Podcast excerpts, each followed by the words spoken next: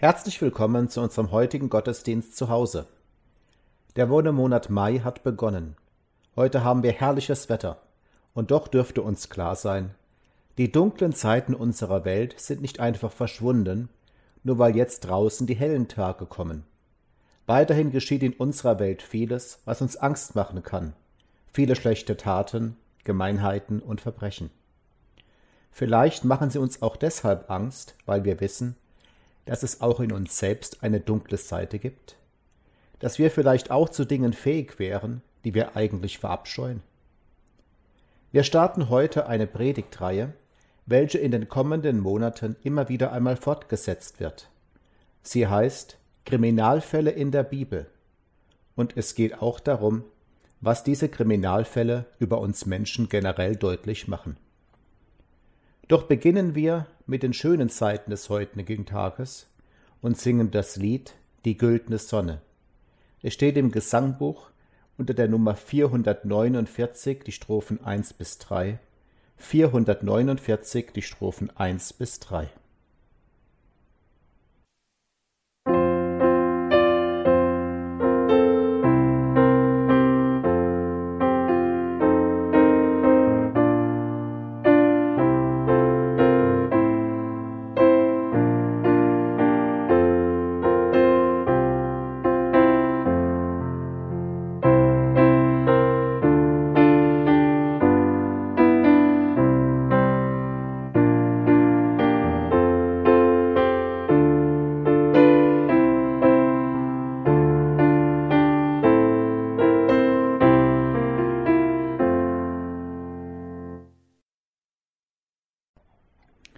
Im Namen des Vaters und des Sohnes und des Heiligen Geistes.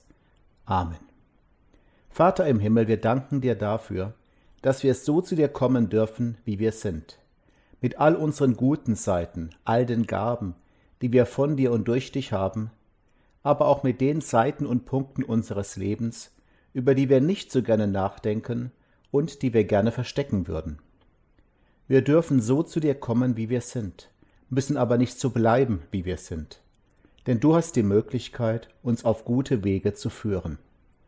Deshalb bitten wir dich, schenke uns jetzt offene Ohren und Herzen, damit wir über uns selbst nachdenken können und uns von dir voranbringen lassen können. Lass deinen Heiligen Geist kräftig unter uns wehen. Das bitten wir in Jesu Namen. Amen. Als zweites Lied schlage ich 321 vor. Nun danket alle Gott. Nummer 321, die Strophen 1 bis 3.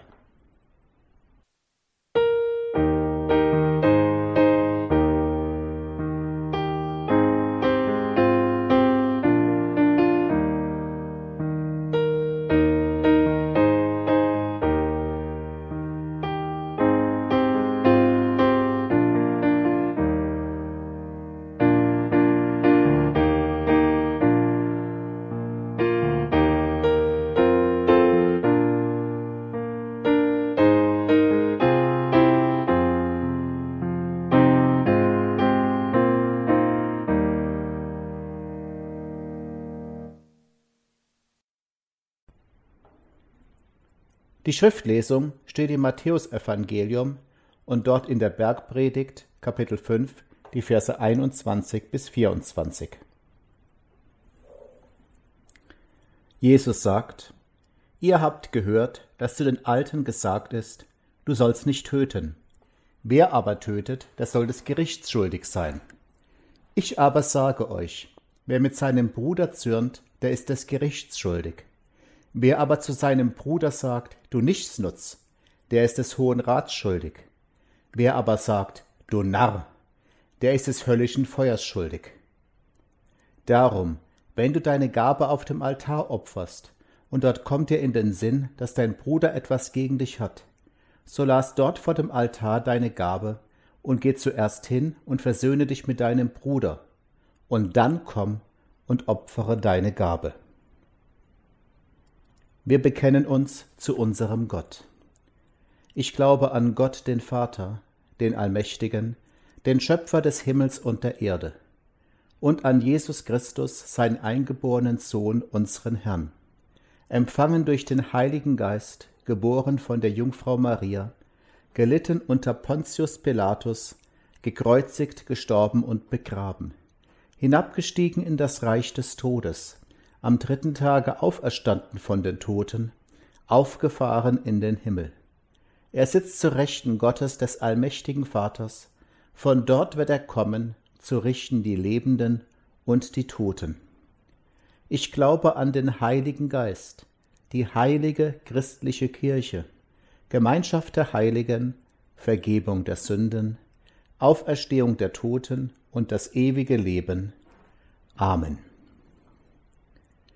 Das vorgeschlagene Lied vor der Predigt ist 295 Strophen 1 bis 3, wohl denen, die da wandeln, 295 die Strophen 1 bis 3.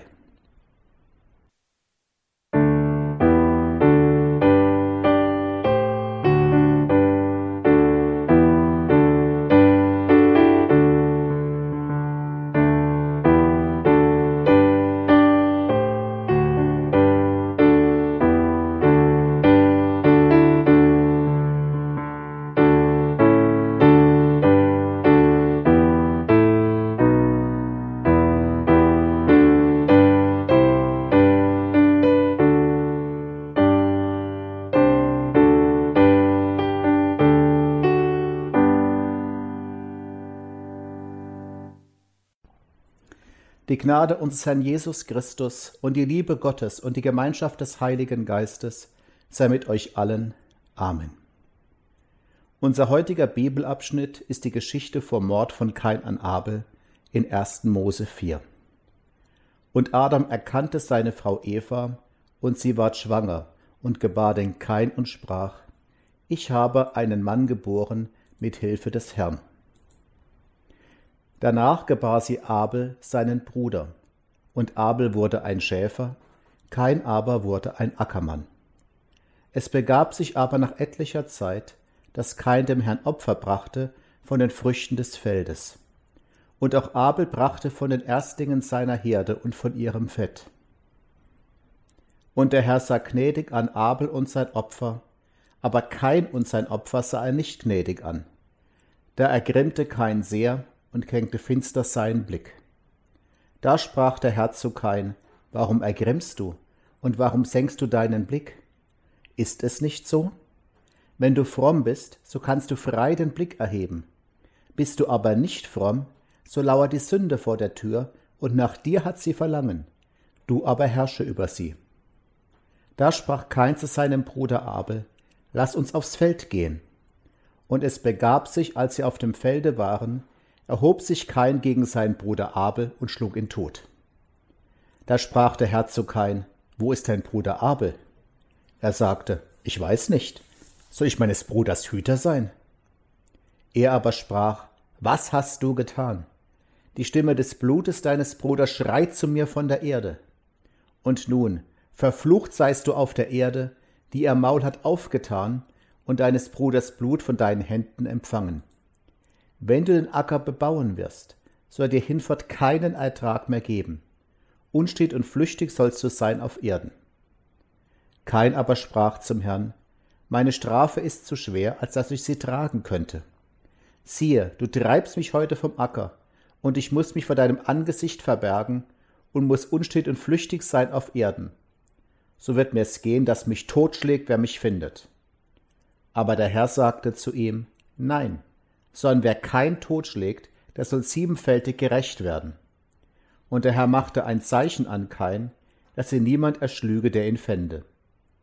So ging Kain hinweg von dem Angesicht des Herrn und wohnte im Lande Not, jenseits von Eden gegen Osten.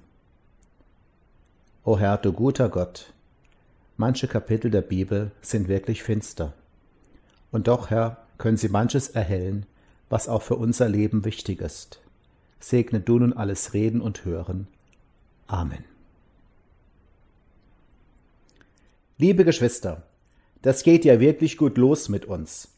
Die Bibel ist gerade mal vier Seiten dick, es gibt doch kaum Menschen auf Erden, da kommt es bereits zum ersten Mord.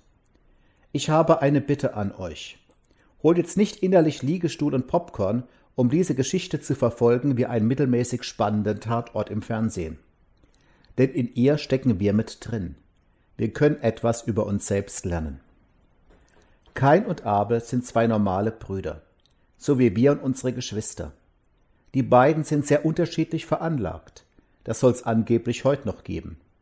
Kains hebräischer Name deutet darauf hin, dass er ein Draufgänger war. Abels Name bedeutet Windhauch. Er war sanft, vielleicht ein Träumer. Sie ergreifen daher verschiedene Berufe. Kain wird Bauer, Abel Schäfer. Zwei ganz normale Leute, so wie wir. Sie sind welche von uns. Sonst erfahren wir nichts über Abel. Ihm geht es wie vielen Verbrechensopfern. Die Berichte kreisen fast immer um den Täter, die Opfer werden kaum erwähnt. Abel darf sich bald freuen über den ersten Wurf seiner Mutterschafe. Keinsfelder bringen zum ersten Mal reichen Ertrag. Beide bedanken sich bei Gott durch ein Opfer. Abel opfert Lämmer, kein Früchte vom Acker. Gott schaut Abels Opfer gnädig an, wie es heißt. Seine Herden gedeihen. Doch Keins Opfer schaut Gott nicht gnädig an, wie es heißt. Seine Felder verdorren, es wächst kaum mehr etwas, der Hunger droht. Das dürfte wohl jeden überzeugten Vegetarier auf die Palme bringen. Die Tieropfer sieht Gott gnädig an, die Früchte vom Acker nicht. Gott hatte seinen Grund dafür, aber die Geschichte verrät uns den Grund nicht. Ob kein vielleicht nur minderwertige Früchte geopfert hat, irgendwelches Klump nach dem Motto, für Gott wird's schon reichen. Der Grund ist auch nebensächlich. Worauf es ankommt, ist das Gefühl bei Kain, das wir wohl nur bestens kennen. Das Gefühl, dass alles ungerecht ist, dass man unfair behandelt wird, dass andere bevorzugt werden, ohne dass man dafür einen Grund erkennen kann. Auch und gerade unter Geschwistern. Ein Mädchen hat sich mal bitter bei mir beklagt, dass ihre kleine Schwester als Papas Liebling immer auf seinem Schoß sitzen würde. Und bei erwachsenen Geschwistern gibt es manchmal unschöne Szenen, wenn die Eltern gestorben sind und das Testament eröffnet wird. Auch bei Gott haben manche das Gefühl, dass er seine Gunst unfair verteilt. Manche baden im Glück, andere erleiden einen Schlag nach dem anderen. Kein sieht Abel herumlaufen. So viel Glück, ausgerechnet der. So viel Pech, ausgerechnet ich. Was das auslöst, ist tief menschlich. Es heißt, da ergrimmte Kain sehr und senkte finster seinen Blick. Kain hat eine Mordswut im Bauch. Eigentlich auf Gott, der ihn unfair behandelt. Jedenfalls empfindet Kain es so. Aber er überträgt diesen Hass auf seinen Bruder. So entstehen viele Konflikte in unserer Welt, viel Hass, Gewalt, auch viele Kriege. Weil Menschen neidisch sind und das Gefühl haben, zu kurz gekommen zu sein. Ich habe mich mal gefragt, bekam Abel eigentlich gar nichts mit von dieser ungemeinen Wut, die in seinem Bruder brodelte? War Abel wirklich so ein weltfremder Träumer? Frage an uns, liebe Geschwister. Was bekommen wir davon mit, wie andere um uns herum empfinden, was sie beschäftigt und was sie bewegt? Wie sehr haben wir ein Auge auf unsere Mitmenschen und ist es uns wichtig? Kein jedenfalls sieht nichts mehr. Er senkt finster seinen Blick, heißt es. Er sieht nicht mehr seine Eltern, für die eine Gewalttat zwischen den Söhnen ein furchtbarer Schlag wäre. Er sieht erst recht nicht mehr hoch zu Gott. Doch Gott behält umgekehrt den Kain im Auge. Sein Opfer war Gott nicht gefällig. Aber der Mensch Kain ist unserem Gott weiterhin ungemein wichtig. Wir sind ihm wichtig, liebe Geschwister. Egal, was wir auf dem Kerbholz haben. Gott tritt dem Kain in den Weg.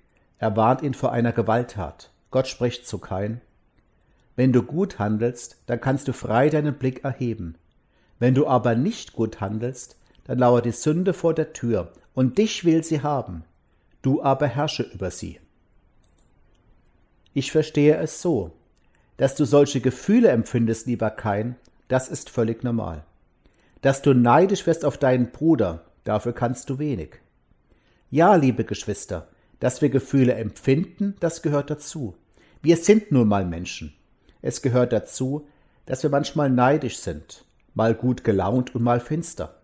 Dafür können wir wenig, das gehört bei uns Menschen einfach dazu.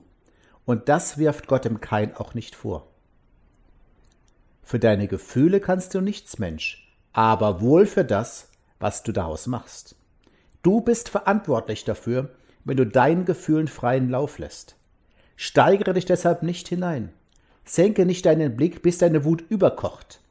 Sonst lässt du dich durch die Gefühle zu etwas hinreißen, was du gar nicht möchtest.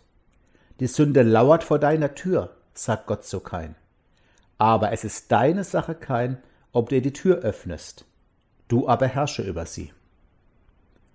Es gibt diese nette Geschichte, dass ein Mann zu seinem Sohn sagt, in jedem von uns kämpfen zwei Wölfe gegeneinander. Der eine Wolf ist böse. Er kämpft mit Wut, Eifersucht, Angst, allen negativen Gefühlen. Der andere ist gut und kämpft mit Liebe, Gelassenheit und Güte. Der Sohn fragt, und welcher der beiden Wölfe gewinnt den Kampf? Der Vater antwortet ihm, der, den du fütterst. Wir können uns immer an Gott wenden, ihm im Gebet alles sagen, was da in uns steckt, was hochkocht in uns. Dadurch kann viel Druck entweichen. Doch kein schaut nicht auf Gott. Er ignoriert das, was Gott ihm sagt. Ihr kennt die zehn Gebote, liebe Geschwister. Wie sehr hört ihr darauf, was Gott euch sagt, wovor er euch warnt?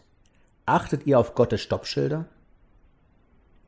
Es wird kein Mord im Affekt. Kein plant bewusst, lockt seinen Bruder aufs Feld. Er erfüllt alle Mordmerkmale. Vorsatz, Heimtücke, niedere Beweggründe. Doch den perfekten Mord gibt es nicht. Auch wenn die Justiz es nicht sieht, so können sich doch alle Gewalttäter sicher sein, irgendwann bist auch du fällig. Der göttliche Richter wird bei dir abrechnen, dem jedes Menschenleben heilig ist. Gott fragt den Kain, wo steckt dein Bruder? Kain reagiert patzig und tut ahnungslos. Soll ich meines Bruders Hüter sein? Für wie dumm halten wir Gott manchmal? Da Kain so bockig ist, muss Gott Klartext reden. Das Blut Abel schreit zu mir. Wo ein Mensch gewaltsam zu Tode kommt, da schreit sein Blut zu Gott. Welche Strafe wäre dafür angemessen? Verwandtenmord ist besonders abscheulich. Im alten Rom hat man Verwandtenmörder mit einer Schlange, einem Affen, einem Hund und einem Hahn in einen Sack genäht und dann ins Meer geworfen. Auch heute noch würde in vielen Ländern der Henker auf kein warten. Doch Gott ist ein Freund des Lebens. Gott möchte Leben, keine Vernichtung. Er bestraft kein hart, aber er tötet ihn nicht. Er jagt kein von seinem Acker. Nie wieder darf er den Acker bestellen, der Blut seines Bruders trinken musste. Ruhelos, vom eigenen Gewissen geplagt, wird kein jetzt leben müssen. Und Gott macht dem Kain das berühmte Keinsmal auf die Stirn eine Tätowierung. Sie zeigt jedem Menschen an, niemand soll Abels Tod an ihm rächen. Auch ein Übeltäter fällt nicht aus Gottes Liebe heraus. Gott liegt nichts daran, dass kein stirbt. Gott möchte viel lieber erreichen, dass kein einsieht, was er angerichtet hat, dass er es bereut und sich ändert. Es ist ja der zentrale Punkt in unserem Glauben. Gott liegt nichts daran, dass wir sterben müssen wegen unserer Sünden. Darum hat sich Jesus für uns geopfert. Wir sollen einsehen, was wir getan haben und uns von Gott ändern lassen. Für unsere Gefühle können wir nichts, wohl aber dafür, welchen Wolf wir füttern. Da wir uns selbst in unser Innenleben niemals wirklich im Griff haben, sollten wir täglich neu mit den Worten vom Psalm 139 beten. Erforsche mich, Gott, und erkenne mein Herz. Prüfe mich und erkenne, wie ich's meine und sieh, ob ich auf bösem Wege bin, und leite mich auf ewigem Wege. Amen. Als Lied nach der Predigt schlage ich vor, Vergiss nicht zu danken dem ewigen Herrn, 618 Strophe 1, 2 und 4, 618 1 und 2 und 4.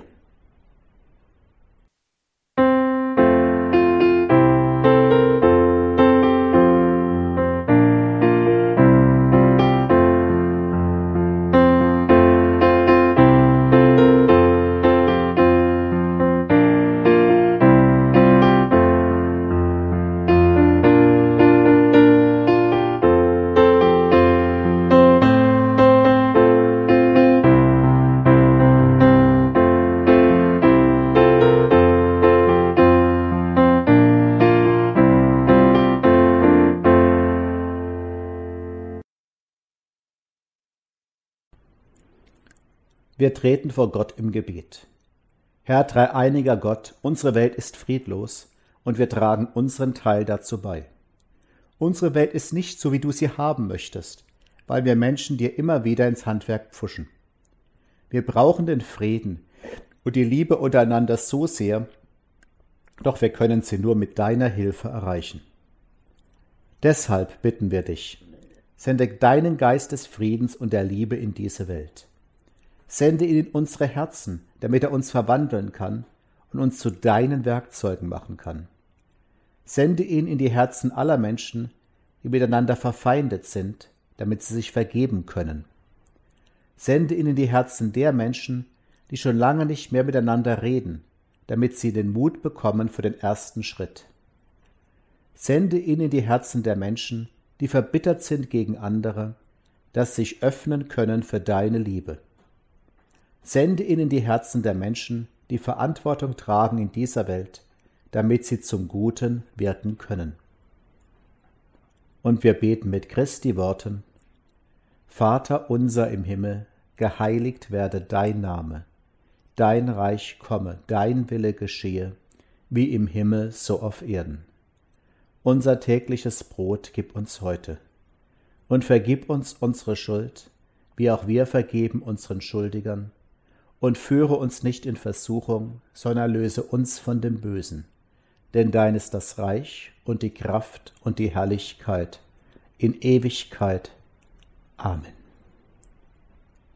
Für das Schlusslied schlage ich vor 430 Strophen 1 bis 4, Gib Frieden, Herr, gib Frieden, 430 die Strophen 1 bis 4.